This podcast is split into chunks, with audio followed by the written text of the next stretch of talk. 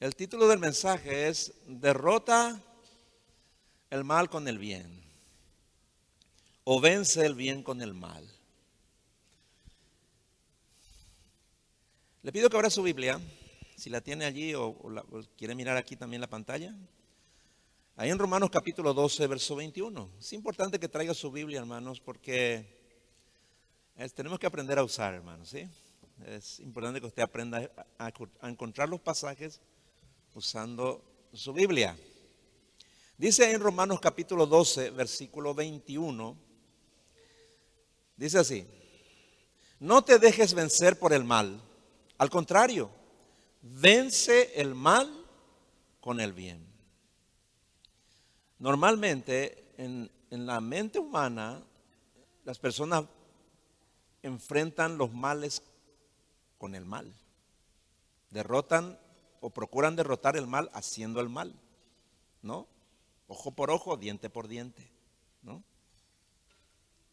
Pero aquí dice otra cosa, y vamos a aprender cómo Dios nos ayuda a vencer el mal que siempre está en nuestras vidas, que siempre nos rodea.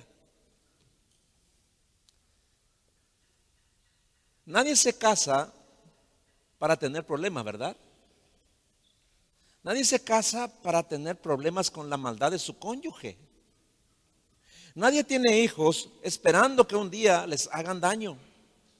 Nadie espera el mal de sus padres o de sus hermanos. Pero el mal está en todas partes.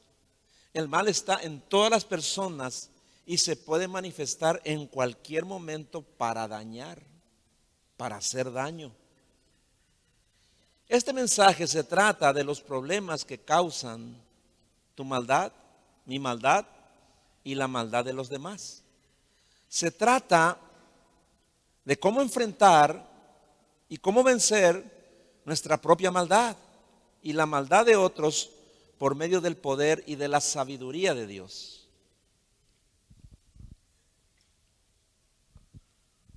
Es importante entender que todos hemos nacido en pecado. Por eso nuestra naturaleza caída está inclinada al mal y no al bien.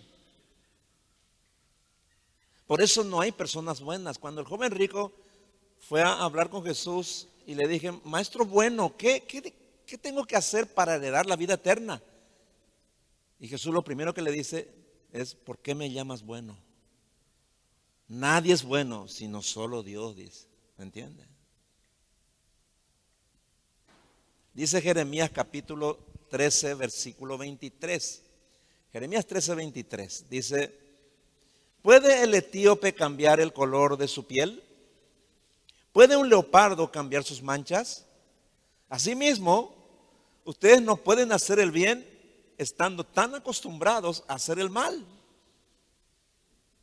El Señor les dijo a los fariseos que eran los maestros de las escrituras en Israel, le dijo lo siguiente en Mateo capítulo 12, versículo 34. Mateo 12, 34 dice, le dijo así, generación de víboras, ¿cómo pueden decir cosas buenas si son malos? Porque de la abundancia del corazón habla la boca. Hermanos, cualquiera, cualquier persona puede tener mucho conocimiento de la palabra de Dios, pero si no experimenta un cambio en su naturaleza, el mal seguirá controlando su vida. Ninguno, por más que se esfuerce, puede dejar de ser malo. Porque nadie puede cambiar su naturaleza. Así como el leopardo dice, no puede cambiar sus manchas. No puede una persona de, color negra convertirse en una persona blanca, no puede. Así tampoco nadie puede por sus propios medios o en su propio esfuerzo dejar de ser malo. Eso enseña la Biblia, ¿no? Eso estamos leyendo. Solo Dios puede hacer ese milagro. Solo Dios puede vencer al mal que gobierna el corazón de los que no conocen a Dios. Solo Dios pudo vencer nuestra maldad, ¿eh? solo Él. Dios venció con el bien nuestra incurable maldad al enviar a su Hijo inocente y santo a morir en la cruz por nuestros pecados. Allí el Señor venció nuestra maldad con el bien, con el bien de la muerte de su Hijo en la cruz. Miren lo que dice eh, Primera de Pedro, capítulo 2, versículo 24. Primera de Pedro, capítulo 2, verso 24. Dice así. Cristo mismo llevó nuestros pecados en su cuerpo sobre la cruz, para que nosotros muramos al pecado y vivamos una vida de rectitud. Cristo fue herido para que ustedes, para que ustedes fueran sanados. Ahora, ¿sanados de qué? Pues de la maldad de nuestro pecado, de eso fuimos sanados. No está hablando acá de una sanidad física, sino de la, de la ah, de la maldad de nuestro pecado. De eso Dios nos sanó, dice. Entonces, la pregunta es, ¿reconoces tu propia maldad? ¿Recuerdas todo el mal que has causado a otras personas? Así como de seguro, ¿recuerdas el mal que otros te hicieron? ¿Qué secuelas ha dejado el mal en tu conducta? ¿Qué aprendiste de los problemas y conflictos que tuviste con otras personas. La forma en que uno reacciona ante la maldad de los demás muestra cuánto le parece a Cristo y cuán sabio y maduro es. Ahora, el problema es que la mayoría de los cristianos nunca aprenden cómo tratar con la maldad. Es un grave problema de la mayoría. David, el hombre conforme al corazón de Dios, dijo en el Salmo 51.5, después de haber pecado terriblemente, Salmo 51.5, él dijo, tengo que admitir que soy malo de nacimiento y que desde antes de nacer ya era un pecador. Este es el primer paso. ¿Cuántos como David admiten que son malos? ¿Cuántos pueden decir, soy malo, soy mala? David lo dijo, ¿no? Y todos deberíamos decirlo también. Nuestro peor problema es que no creemos buenos. Hermano, eso no es bíblico. Pues si te crees bueno, ya no necesitas de Dios, ¿eh? No necesitas de Dios, ¿no? Pues eres bueno. No, hermano. No. Somos malos. Es la realidad, hermano. ¿Y qué produce la maldad? Pues problemas, conflictos y sufrimientos todo el tiempo. Y sobre todo, la maldad trae el pecado, la maldad del pecado trae la ira de Dios sobre nuestra vida. Ahí en Job capítulo 5, verso 7, Job capítulo 5, verso 7, dice, pero la gente nace para tener problemas. Bueno, cuando alguien es pecador, ¿qué trae? Problemas. Ahí lo dice. Dice, tan cierto como que las chispas vuelan del fuego. Y en la versión, este mismo pasaje, en la versión Palabra de Dios para Todos, dice, sino que los seres humanos nacen para crearse problemas. Así como el fuego echa chispas. ¿Por qué no creamos problemas? Porque somos pecadores. Porque la maldad vive en nosotros. Es por eso. Nos creamos problemas. ¿Por qué la gente nace para tener problemas y para crear problemas? Por su maldad. Es por eso. No hay otra, no hay otra razón. ¿Y qué hace la gente mala? Crea problemas.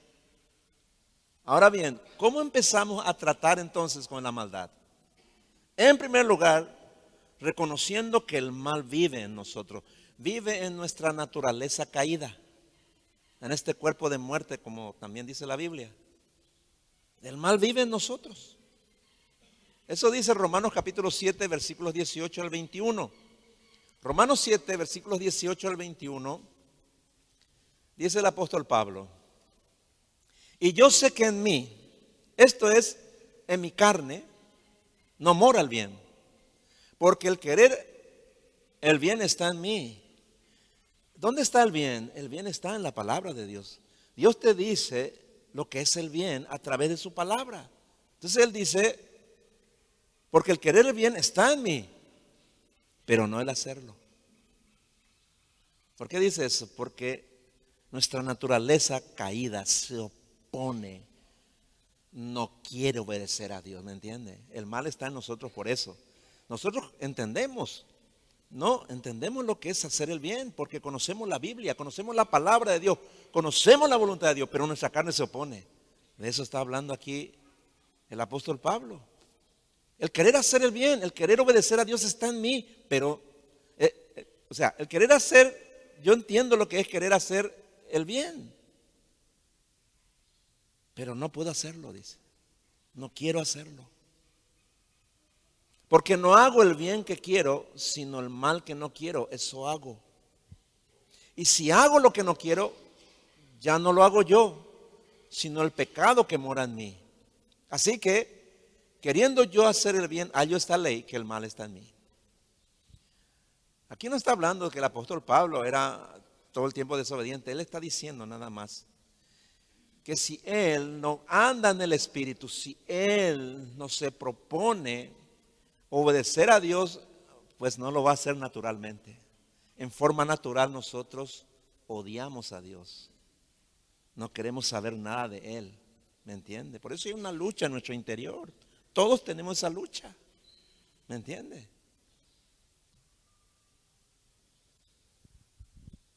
El mal vive en mi carne y en tu carne. Nuestra naturaleza pecaminosa está llena de maldad. El ser humano sin Dios ah, hasta cierto punto puede controlar su maldad, ¿no? Solo para poder convivir con sus semejantes, para tener una familia, para, para mantener buenas relaciones laborales, comerciales o profesionales. Procura que su maldad no le cause conflictos con personas que considera importantes. Pero no puede hacerlo todo el tiempo. Porque la maldad está ahí en su mente. Puede expresar, hablar cosas buenas, pero no lo siente. ¿eh? Lo dice por conveniencia. Todo, Si usted se acuerda de su vida pasada, usted era así, yo era así, ¿no? Entonces, ah, en un momento de enojo o desvarío o bajo presión, su maldad explota. ¿Le ha ocurrido eso? A mí me ocurrió muchas veces. ¿eh? ¿Me entiende? Esa es la maldad. ¿eh? Yo le estoy hablando de esto para que usted entienda, ¿no? Para que no se crea que es bueno. ¿eh? No lo haga eso, nunca haga eso. el bien no habita en nosotros, en nuestra naturaleza. El bien habita en la palabra de Dios si vive en nosotros. Esa es la forma en que nosotros hacemos el bien. Es la única forma y es el único bien que Dios acepta. ¿Me entiende? Espero que lo entienda. ¿eh? Las personas sin Dios solo hacen el bien cuando les conviene. No porque son buenas, sino porque le conviene. Cuando es necesario para sus intereses egoístas, bueno, se porta bien o hace bien las cosas, pero no por sentimiento, no. No pueden hacer el bien como un hábito, porque en su carne no habita el bien sino el mal. Lo estudiamos recién, ¿no? Es por eso que la gente del mundo siempre tiene problemas con sus semejantes, con sus cónyuges, con sus hijos, con sus padres, con sus hermanos, con sus parientes, vecinos, compañeros de trabajo y con cualquiera que no les agrade. Usted debe entender esto para tratar con la gente que no le conoce a Dios con los incrédulos que, que también forman parte de su vida. Necesitamos entender que el mal sigue viviendo en nuestra carne, en nuestra naturaleza pecaminosa. Y si no andamos en el Espíritu, es decir, procurando obedecer a Dios y volvemos a andar en la carne, volveremos a hacer el mal como antes. La única manera de evitar que el mal nos domine nos domine de nuevo es llenando nuestra mente con la palabra de Dios para obedecerle. Es la única manera de hacer el bien y no el mal. No hay otra manera. No hay otra manera. Eso dice ahí en Romanos capítulo 7, versículos 24 y 25, el apóstol Pablo. Romanos capítulo 7, versículos 24 y 25 dice lo siguiente. Está hablando el apóstol Pablo y dice, miserable de mí, ¿quién me librará de este cuerpo de muerte?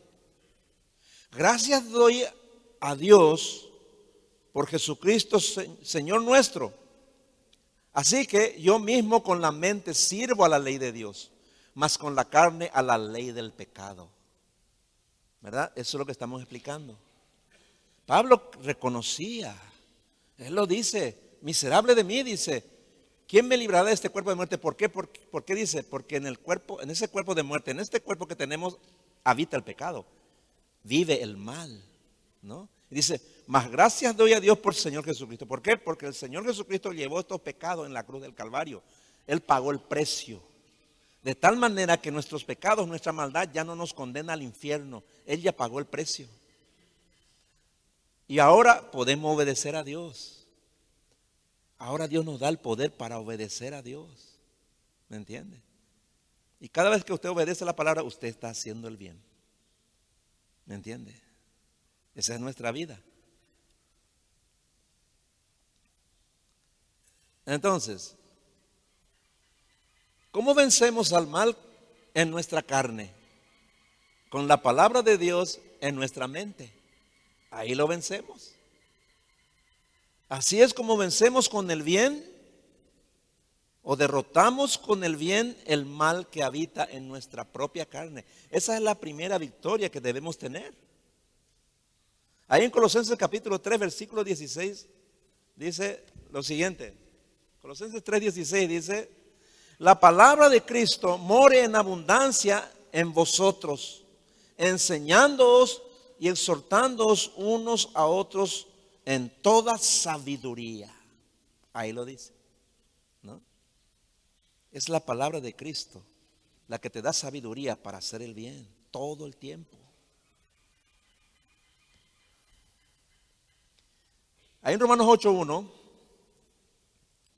dice también lo siguiente, Romanos 8.1, dice el apóstol Pablo, así pues, Ahora Dios no condena a los que están unidos a Cristo Jesús, a pesar de nuestra maldad, a pesar de la maldad que todavía vive en nuestro cuerpo de carne, no en este cuerpo. Dios ya no nos condena, dice, porque estamos unidos a Cristo Jesús. Esa es la razón, ya no nos condena. No hay ninguna condenación para los que están unidos a Cristo Jesús por la salvación, por el Espíritu Santo y por su palabra no hay ninguna condenación, dice. ¿Me entiende? A pesar de que somos malos, vamos a irnos al infierno. Ah, perdón, vamos a irnos al cielo, hermano. ¿eh? Eh, nos íbamos para ese lado, pero ahora nos vamos todos al cielo. ¿eh? ¿Me entiende?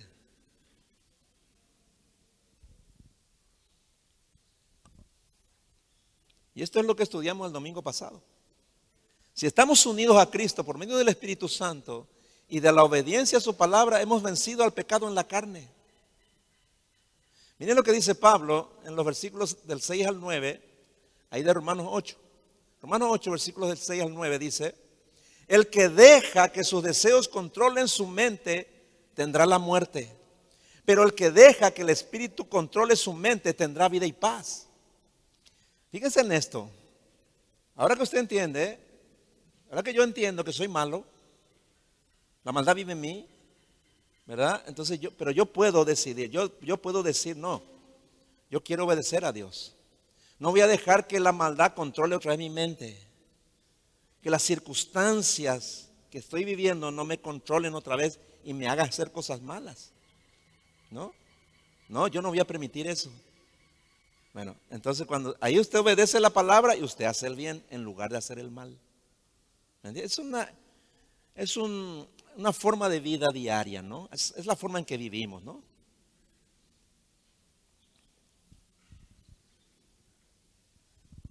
Por eso dice, repito en el versículo 6 y 9 de Romanos 8, el que deja que sus deseos controlen su mente tendrá la muerte, pero el que deja que el Espíritu controle su mente tendrá vida y paz, ¿no? ¿Cómo dejamos que el Espíritu controle nuestra mente? Pues obedeciendo la palabra. No hay otra manera. O procurando obedecerla el mayor tiempo posible, ¿no?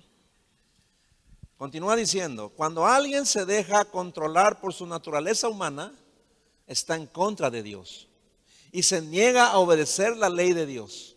De hecho, no es capaz de obedecerla porque los que siguen su naturaleza humana no pueden agradar a Dios. Ustedes no son controlados por sus deseos naturales, sino por el Espíritu, porque el, Espíritu de Dios vive en ustedes. El que no tiene el Espíritu de Cristo no pertenece a Cristo, no pertenece a Dios. Entonces, ¿dónde derrotamos al mal que está en nosotros? En nuestra mente. Acá derrotamos al mal. Así que deja que Dios controle tu mente con la palabra. Cada vez que estudias la palabra de Dios, Dios está controlando tu mente. ¿Me entiendes? Cada vez que oras la palabra de Dios, Dios controla tu mente. Dios te protege. Te protege, literalmente te protege. Ya no tienes esos arrebatos de furia, de ira. La depresión se va, hermano. Si la palabra está en tu mente, tu mente está en paz. La paz de Dios que sobrepasa todo entendimiento guardará vuestros pensamientos y vuestros corazones en Cristo Jesús. Entonces, ¿qué problema puede haber? Eh? ¿Me entiende? Es por eso que tenemos que estudiar la palabra, hermano.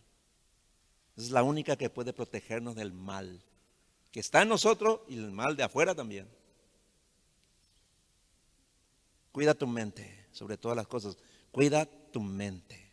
Cuídala estudiando la palabra. Es la única manera. De lo contrario, nunca podrás vencer al mal que vive en ti. Nunca lo podrás vencer. Cuando vienes aquí a escuchar el mensaje de Dios, ora para que el diablo no robe tu mente Ora para que el mensaje de la palabra que se siembra en tu mente produzca frutos espirituales. Porque si sales de aquí, como entraste, has perdido la batalla. Y el mal que está en tu naturaleza humana seguirá controlando tu vida en contra de Dios. Y allí está el origen de todos tus problemas. El segundo desafío es vencer con el bien el mal que otros te hacen. Estamos en otro nivel ya ahora. ¿eh?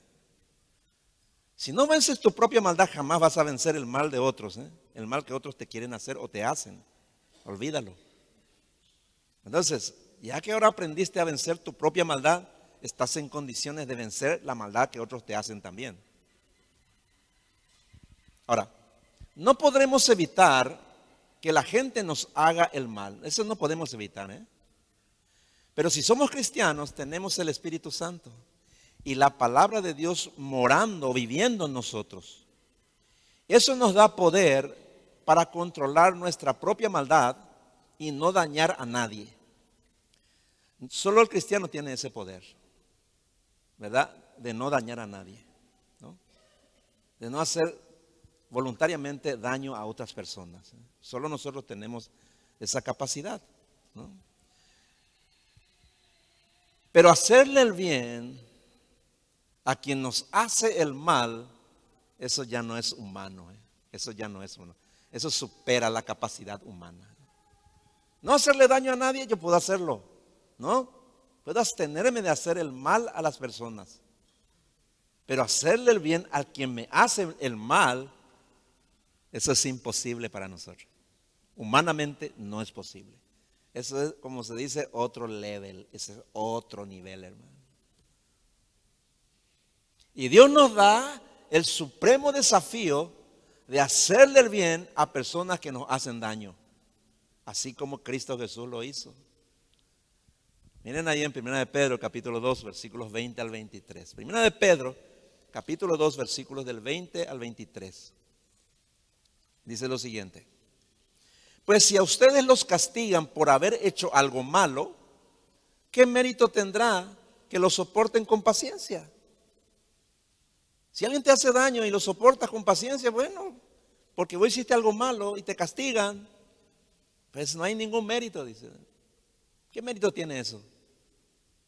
Pero si sufren por haber hecho el bien y soportan con paciencia el sufrimiento, eso es agradable a Dios.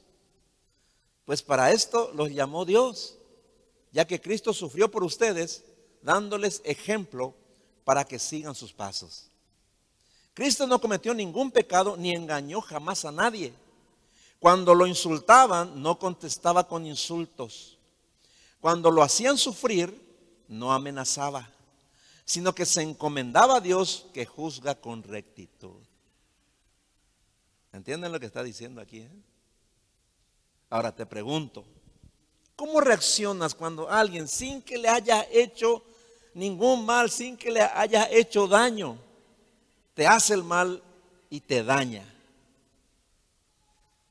Te insulta, hiere tus sentimientos o te traiciona. ¿Le pagas con el mal? ¿Procuras vengarte? Haciéndole tanto daño como te hizo a ti.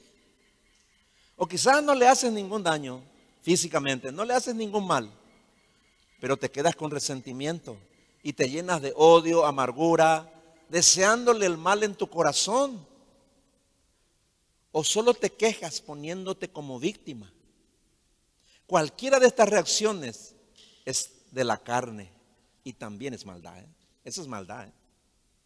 Aunque usted no lo crea, es maldad.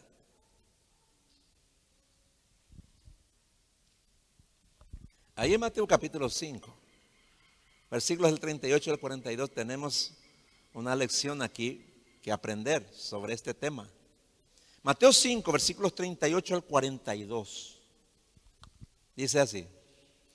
Dice el Señor Jesús, ¿han oído la ley que dice que el castigo debe ser acorde a la gravedad del daño? Ojo por ojo y diente por diente. Esa es la famosa ley del talión. Pero yo digo, no resistas a la persona mala. Si alguien te da una bofetada en la mejilla derecha, ofrécele también la otra mejilla. Bueno, hay que entender esto, ¿no?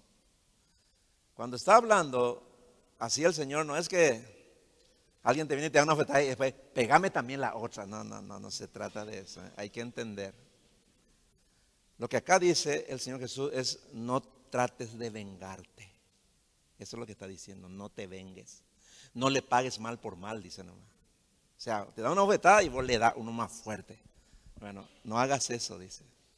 A eso se trata. Se trata de la venganza, ¿no? Dice después, si te demandan ante el tribunal y te quitan la camisa, dales también tu abrigo. Es decir, si alguien te demanda, dice, o, alguien ah, eh, te pone a pleito, ¿no?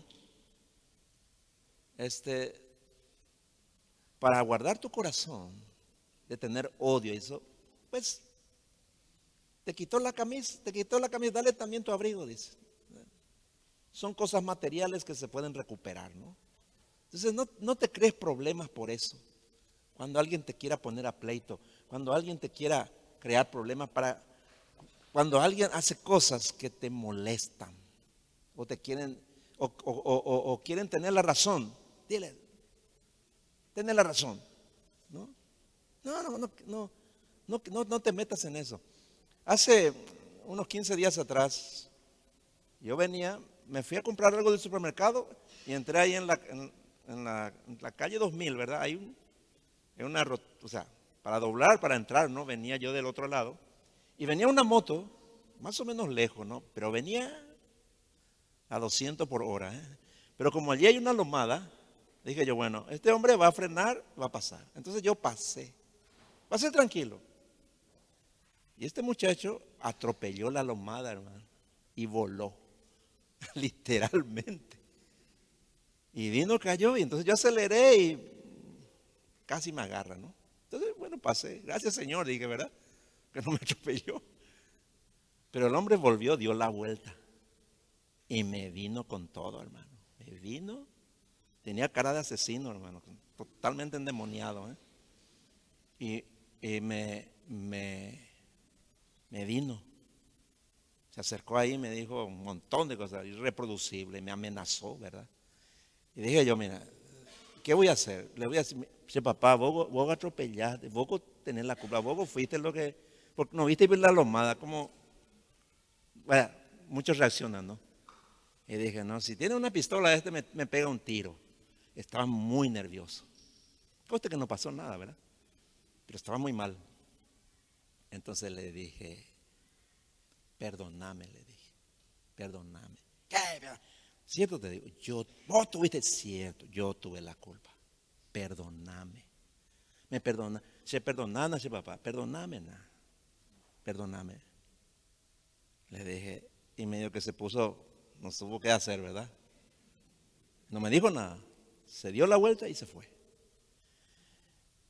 Cuando la palabra de Dios está en tu mente y tú dices, Señor, ayúdame, me vino bien. En cuanto dependa de vosotros, estad en paz con todos. ¿eh?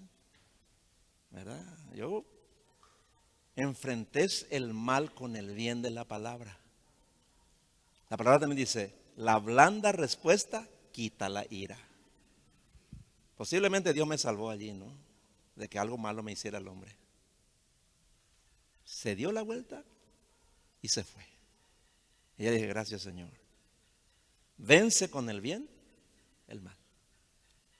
¿Me entiende, hermano? Esa es sabiduría de Dios, hermano. ¿De qué me sirve pelearme con una persona? ¿De qué sirve? ¿Me entiende? ¿De qué sirve pelearte con tu esposa, con tu, hijo, estar peleándote allí, tratando de, enseñarles razones? No sirve para nada. Usa la palabra que está en tu mente. Si no está en tu mente, pues en tu carne te vas a pelear con cualquiera. ¿Me entiendes, hermano? Eso es sabiduría. ¿eh? Entonces, continúa diciendo, dice, ah, si un soldado te exige que lleves tu equipo por un kilómetro, llévalo dos.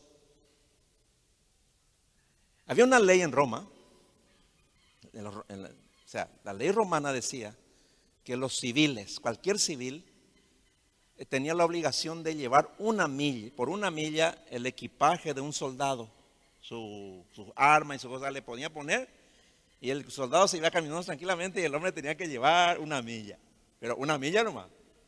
¿Me entiende? Y los, judíos le odiaban a eso a los romanos, le odiaban. Entonces Jesús le dice, si alguien te obliga a llevar su equipaje por una, ve con él dos, dice. ¿Para qué? ¿Para qué eso? Para quitar la ira, el enojo del corazón. ¿Tienes enojo? ¿Cuántos tienen enojo en su corazón? Muchas veces hay gente que sigue enojada, ¿eh? Anda luego enojada. ¿Me entiendes? Eso es sabiduría, hermano. ¿Con quién andas enojado por ahí? Ahí está la lección. Dales a los que te pidan, dice, y no de la espalda a quienes te pidan prestado. Está hablando entre judíos, entre hermanos, ¿no? Está hablando de la mezquindad. Ve a tu, a tu hermano que está en necesidad, pero vos decís, no se merece. ¿ven? Eh, eh, ¿Me entiende? Dale, dice. Dios está, ¿qué es lo que está haciendo el Señor? Está guardando nuestra mente, hermano. Está protegiendo nuestro corazón con estos mandamientos. Ahora, ¿quién puede obedecer esto con gusto? Esta enseñanza es del todo imposible para quien no haya nacido de nuevo y no tenga el Espíritu Santo. El Señor nunca le pide a un hombre natural, a una mujer natural, que son esclavos del pecado y de Satanás, y que están bajo el dominio del infierno que obedezca este mandamiento. Porque no puede, ni podrá. Debes nacer de nuevo antes de poder obedecer algo tan contrario a tu naturaleza, como es vencer la maldad de tu enemigo haciéndole el bien. Ese es otro nivel, hermano. Es un alto nivel, hermano. Solo un verdadero discípulo puede someterse pacíficamente a, ante quien procure hacerle daño. Lo que condena a Dios es el espíritu de venganza. Pero el texto también enseña que el Señor no se opone a que los casos de, personas culpables de robos, homicidios y otros casos de violencia sean juzgados en un tribunal civil. Lo que es condenado por el Señor Jesucristo es el deseo de vengarte personalmente, de la venganza personal. Eso es lo que Dios condena. El ojo por ojo y diente por diente, que es la venganza, ¿no? Nos rige hasta que el Espíritu de Cristo esté en nosotros. Solo entonces se espera que obedezcamos la palabra, no antes. Así que no le enseñes esto a alguien que no le tiene a Cristo. No va a entender ni va a hacer jamás, ¿no? No resistir a la persona mala es un nivel muy alto de obediencia que solo un cristiano lleno del amor de Dios y maduro en la fe puede cumplir. Así somos perfeccionados para ser parecidos a Cristo. Porque esa es, la, es nuestra misión aquí en la tierra, ¿no? Perfeccionarnos para ser como Cristo. Y esta es una forma de perfeccionarnos. ¿eh? Y nos conviene. Continúa diciendo allí en los versículos 43 y 45 de Mateo 5. Continúa diciendo el Señor Jesús. Han oído la ley que dice, ama a tu prójimo y odia a tu enemigo. Pero yo digo, ama a tus enemigos. Ora por los que te persiguen. De esa manera estarás actuando como verdadero hijo de tu Padre que está en el cielo. Pues Él da la luz de su sol tanto a los malos como a los buenos. Y envía la lluvia sobre los justos y los injustos por igual. Ahí está. Tu, naturaleza, tu carne quiere odiar a tu enemigo. Eso es, a todos nos pasa eso. ¿eh? ¿Me entiende? Está hablando a, la persona espiritual. ¿eh? Entonces, para, para las personas que son espirituales, ¿no? Porque siempre vas a tener problemas y conflictos con otras personas toda tu vida.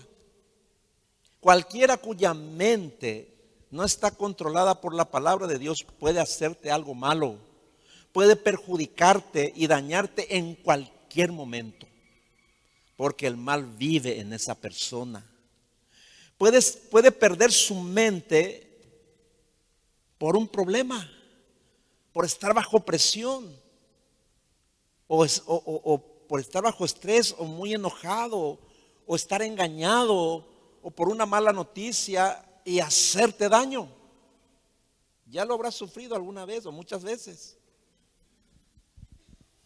Tu amigo, tu mejor amigo, tu hermano, tu esposo, tu esposa, hijo, padre o madre, se pueden convertir en tu enemigo en cualquier momento y por cualquier motivo. Porque el mal vive en ellos, así como vive en ti. Entonces, ¿cuál será tu reacción? Cuando eso te ocurra. Porque vos también en cualquier momento puedes perder tu mente. Puedes caer en descontrol, en una crisis tentación o arrebato de furia y puedes hacer mucho daño a otros también. Por ejemplo, caes en depresión, le dañas a toda tu familia, pero tú lo justificas. ¿Me entiendes? ¿Es así? ¿Verdad? Algo malo pasa contigo. Y tu reacción siempre va a ser dañar a otros. ¿eh? Acuérdate. Ya te habrá pasado. ¿eh? Lo importante es saber qué harás la próxima vez que alguien te haga daño. ¿Le odiarás o le amarás? ¿Le maldecirás? ¿Te deprimirás? ¿Desearás vengarte? ¿O tendrás compasión de él o de ella? ¿Cuál será tu actitud? ¿Qué vas a decidir? ¿Actuar en la carne o en el espíritu? ¿Qué vas a hacer? ¿Actuarás como un verdadero hijo o una verdadera hija de tu Padre que está en el cielo? ¿O como la gente que no le conoce a Dios? Si te preparas para perdonar, amar, orar por quien te hizo el mal y servirle, actuarás como Cristo. Fíjense qué hizo Cristo cuando le clavaron en la cruz, hermano. Él era inocente. ¿eh? Él estaba en la cruz, ¿verdad? Y se burlaban de él, hermano. Si eres hijo de Dios, bájate de allí sálvanos nosotros, bla, bla, bla, ¿verdad? Le escupían, le maldecían. ¿Qué dijo él en la cruz? Padre, perdónales, porque no saben lo que hacen. ¿Me entiende? Si vos actúas en el Espíritu y le bendecís al que te maldice, le haces el bien a los que quieren hacerte el mal o te hacen el mal, ¿cuál va a ser el resultado? Tendrás paz en tu mente. Paz. ¿Me entiendes? Porque no es tu problema. Es el problema de la persona que te hace daño. No es tu, a menos que vos le haya hecho daño y el otro te venga y quiera vengarse de vos. Bueno, eso es otra cosa. Estoy hablando de que vos no hiciste nada malo y alguien te viene y te hace daño. Sea tu pariente, sea tu ser amado, no importa, quien sea. Cuando actúas espiritualmente, cuando en tu mente ya está el perdón y tú te acuerdas de lo que está enseñando acá el Señor, termina allí, hermano. Tenés paz. Paz. La paz y el gozo nunca se van a apartar de tu vida. Nunca. ¿Cómo venció Dios el terrible mal que hizo David? ¿Se acuerdan del pecado de David? No? Muchas veces ya hablamos de eso.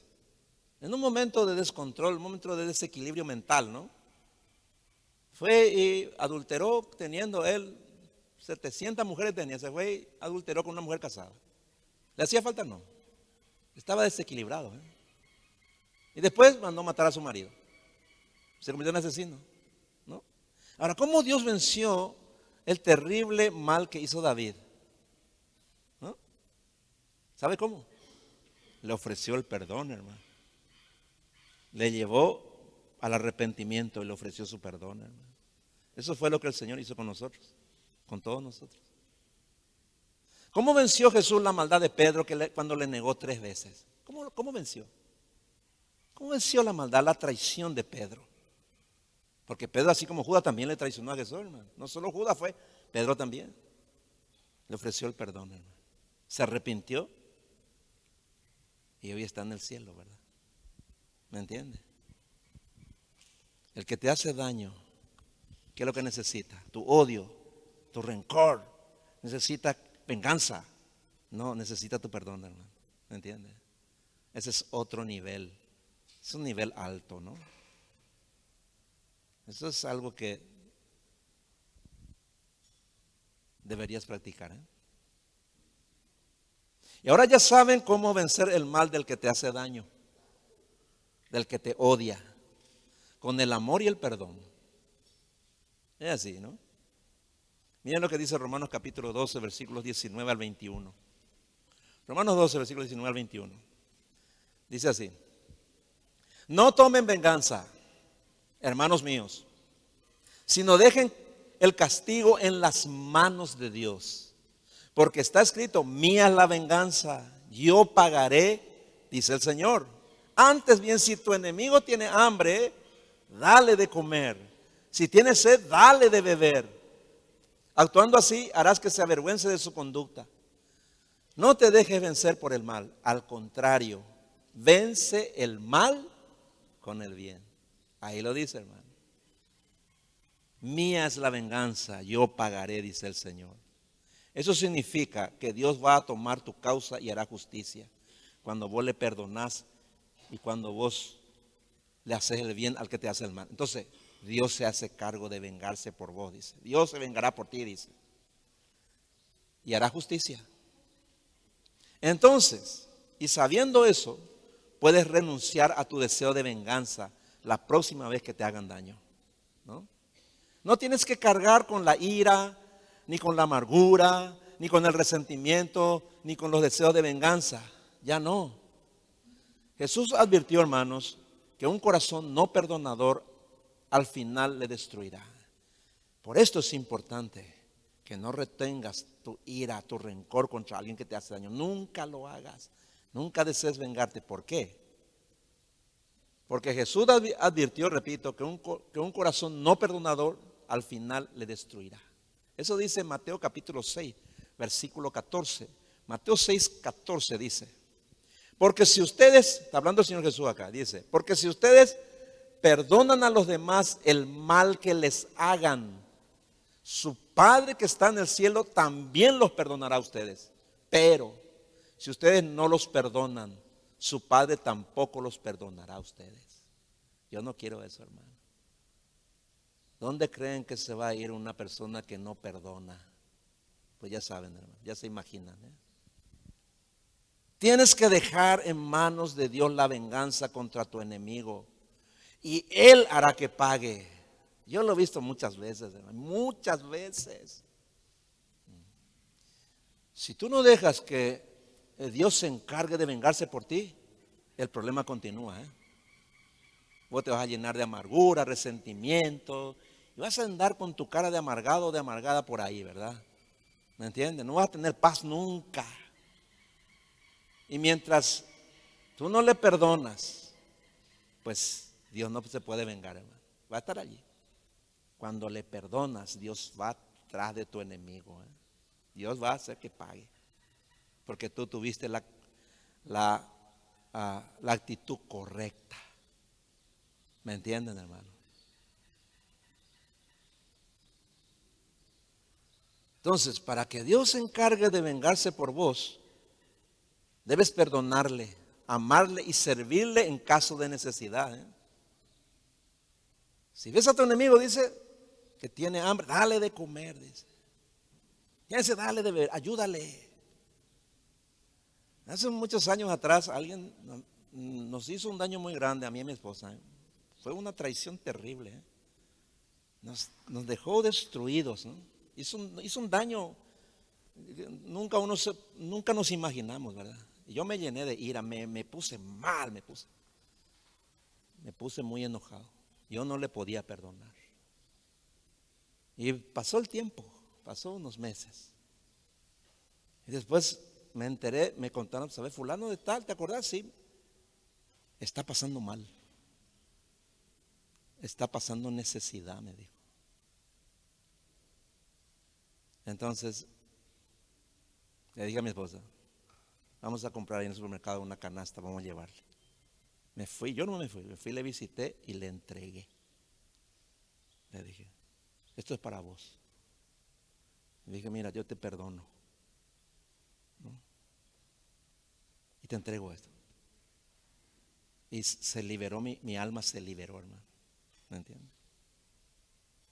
Después el, Dios se encargó de esa persona. Pero yo me sentí bien, vine bien, en paz. ¿Verdad? ¿Por qué? Porque obedecía a Dios, hermano. Fue por eso.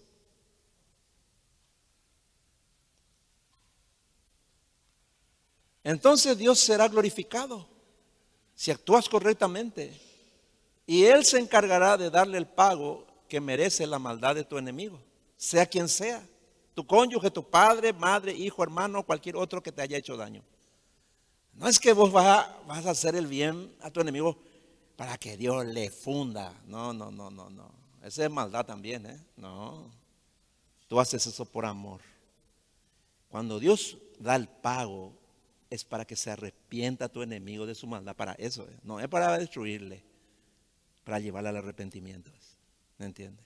Yo quiero que usted entienda bien eso.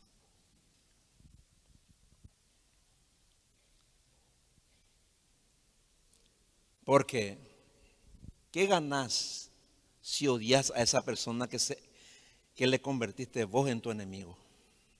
¿Qué ganas reteniendo tu enojo o buscando vengarte de él o de ella?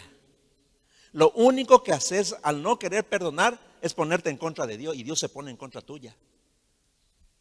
¿No? Entonces, lo único que haces al no querer perdonar, amar, orar y servirle a tu enemigo es sufrir por tu orgullo herido. Es lamentarte por un hecho que ya no se puede remediar, ni volver el tiempo atrás para evitarlo. Así que no importa cuán grave haya sido el daño que te hizo esa persona, si puedes perdonar y amarle es porque tienes el Espíritu Santo. Es por eso. Si no, pues Dios no está contigo. ¿eh? Entonces, solo si eres uno con Dios, si estás unido a Él en tu mente, puedes vencer con el bien el mal de tu enemigo, el mal de aquel que te hizo daño. Puedes vencer con el bien la maldad que él o ella te ha hecho intencionalmente. Cuando tú pagas mal por mal, cuando, cuando tú no pagas, perdón, cuando tú no pagas con mal el mal que te hizo alguien, cuando vos no aplicas la ley del talión, es decir, ojo por ojo, diente por diente, cuando te negas a aplicar la ley, sino que pagas bien por mal, has destruido el propósito del mal, que era quitarte la paz, deprimirte, llenarte de ira, de deseos de venganza y separarte de la comunión con Dios. Cuando vences con el bien el mal, proteges tu comunión con Dios. Estás unido a Dios. ¿Me entiendes? Al no perdonar, al querer vengarte, te separas de Dios. ¿eh? Y Dios ya no está contigo. Entonces, protege tu mente. Protege tu comunión con Dios. El último punto es este. Para vencer con el bien al mal, debes necesariamente morir a tu yo. Hay una condición, morir a tu egoísmo. El yo, nuestro egocentrismo, es la raíz de todos los pecados y el motor de todo el mal que hicimos durante el transcurso de nuestra vida. El egoísmo es contrario al amor de Dios. Porque cuando somos egoístas, nos amamos a nosotros mismos más que a Dios y nos oponemos a su voluntad. El egoísmo es el poder que está en nuestra carne. ¿eh? Dice Mateo 16, versículo 24. Mateo 16, 24. Luego Jesús dijo a sus discípulos, si alguno de ustedes quiere ser mi seguidor o mi discípulo, tiene que abandonar su manera egoísta de vivir, tomar su cruz y seguirme. Si tratas de aferrarte a la vida, la perderás. Pero si entregas tu vida por mi causa, la salvarás. Está hablando de destrucción del, egoísmo, del yo. Ahora, tu carne, tu naturaleza humana, tu naturaleza pecaminosa es enemiga de Dios todo el tiempo. Se alimenta del mal y rechaza el bien. Romanos capítulo 8, verso 7 lo dice. Romanos 8, 7 dice. Pues la naturaleza pecaminosa es enemiga de Dios siempre. Nunca obedeció las leyes de Dios y jamás lo hará. El mal que vive en nosotros, que ya estudiamos hace un ratito, ¿no? Entonces, si no crucificas diariamente tu carne, tus deseos egoístas y malvados, nunca podrás obedecer la palabra de Dios y nunca serás uno con Él. Como resultado serás vencido por el mal tuyo que vive en ti y por el mal de los demás todas las veces. La derrota del mal que te hacen los otros es cuando vos no podés perdonar. Ahí, ahí el mal te derrota. Ahí te derrota. Y vives amargado. Y vives con tu problema todo el tiempo. Ahora, ¿cómo se manifiesta el egoísmo? ¿Cómo, cómo, puedes saber cuando una persona es egoísta? Pues por, por sus palabras, por cómo habla, ¿no? La persona egoísta habla mucho de sí misma, ¿no?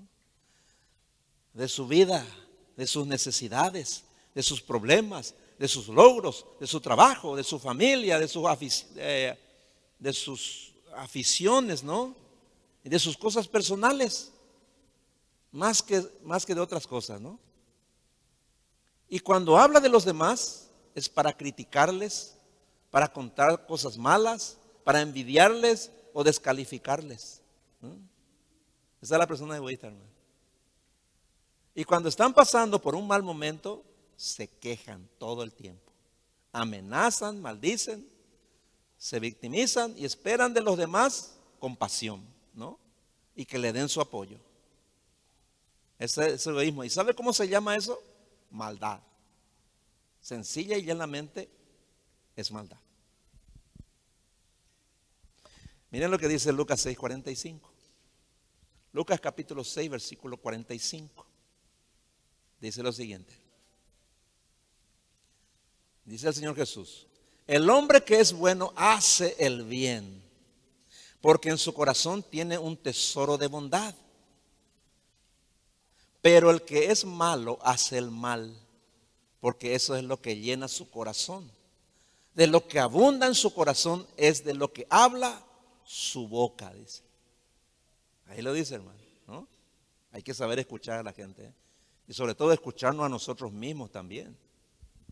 Vean lo que dice. El hombre que es bueno hace el bien porque en su corazón tiene un tesoro de bondad. ¿Cómo obtuvo ese tesoro de bondad? ¿De dónde salió ese tesoro de bondad? De aquí, hermano, de la palabra de Dios salió, hermano. ¿De dónde más? Allí está el tesoro. Y de eso es lo que debe hablar nuestra boca. Si la palabra de Dios abunda en nuestro corazón, de eso hablaremos siempre. O sobre todo, ¿no? Sea cual sea el tema de conversación. Es interesante, hermano. Tenemos que acostumbrarnos a tener diálogos espirituales. El, martes pasado, estaba en la casa de los hermanos donde tenemos nuestro grupo de discipulado, ¿no? Y nos sentamos, ¿no? Estábamos ahí unos cuantos, pero no abrimos la Biblia. Empezamos a tener un diálogo espiritual. Hablamos de fútbol, hablamos un poquito de política, hablamos de la familia. Y hablamos casi una hora, hermano hablamos espiritualmente. Hablamos de qué? De lo que estaba, abundaba en nuestro corazón, en ese momento. ¿Me entiende? Es interesante que muchas veces salimos de aquí, hermano. Salimos con la palabra de Dios y ponemos, salimos del modo espiritual y ponemos en modo carne. Y salimos de aquí y hablamos de la carne, hablamos de cualquier cosa, pero sin tener la mente espiritual. Y se murió todo allí, hermano. ¿Me entiende? Aprendamos a, reunirnos para tener diálogos, conversaciones espirituales. Podemos hablar de cualquier tema cuando la palabra de Dios abunda en nuestra mente. Cuando está en nuestra mente la palabra, podemos discutir cualquier problema. Hablar sobre cualquier cosa, hermano. Eso es para tenerle a Cristo acá, hermano. Para que no nos separemos de Él, hermano. Eso dice Colosenses 3, 16 y 17. Dice así. Colosenses 3, 16 y 17. Dice, permitan que el mensaje de Cristo viva plenamente entre ustedes. Enséñense y aconsejense unos a otros con toda la sabiduría que Dios les da. Canten salmos y canciones espirituales con el corazón lleno de agradecimiento a Dios. Siempre dediquen al Señor Jesús todo lo que digan y lo que hagan, dando gracias a Dios Padre a través de Jesús. Para ir terminando. Hace un tiempo atrás vino mi, nieta, le, doy le voy a dar una enseñanza, ¿no? Vino mi nieta. Su mamá me dijo, habla un poco, habla con tu abuelo, tenía un problema. No, ella es chiquitita, tiene ocho años, siete años. Eh, nos sentamos allá a conversar, ¿no? Imagínense, chiquitita, ella, ¿no? Estaba conversando conmigo. ¿Qué te pasa? Abuelo, tengo un problema, me dijo. Hay unas nenas que son malas conmigo. Me están rechazando, no quieren hablar conmigo. Son malas conmigo. Y yo me siento muy mal, me dijo. Y no me quiero más ir a la escuela, me dijo. Ah, bueno, correcto. ¿Y qué querés? Quiero que me des un consejo, me dijo. Te voy a dar un consejo, le dije. ¿Qué dice la Biblia? Y usamos este pasaje, usé con ella el pasaje que leímos. Y le, le dije yo, ¿qué tienes que hacer cuando alguien es malo contigo?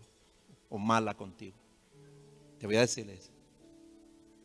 Ama a tu enemigo, ámale, ámale, perdónale y ora por ellos. Hace eso. Y hacerles el bien. Ellos te hacen el mal, hacerle el bien. ¿Podés hacerle? Dije orar y andase eso. Y se fue eso. Miren, la criatura a veces es mucho más obediente que el adulto. ¿eh? Después, una semana después por ahí vine y me dijo, ¿qué tal? ¿Cómo resultó todo? ¿Qué tal? Ya me hablan toditos otra vez, me dijo. Estamos todos bien otra vez, me dijo. ¿Entiendes? Tremendo. ¿eh? La palabra nunca falla, hermano. Nunca falla, hermano. Les puedo asegurar. Enséñenle a sus hijos. Hablen con ellos espiritualmente denles consejos espirituales. Y van a ver la diferencia. ¿eh? Entonces ellos van a aprender desde, temprano a hablar con Dios. ¿eh? Ese es tu trabajo como papá y como mamá. Que tus hijos aprendan a hablar con Dios desde pequeños.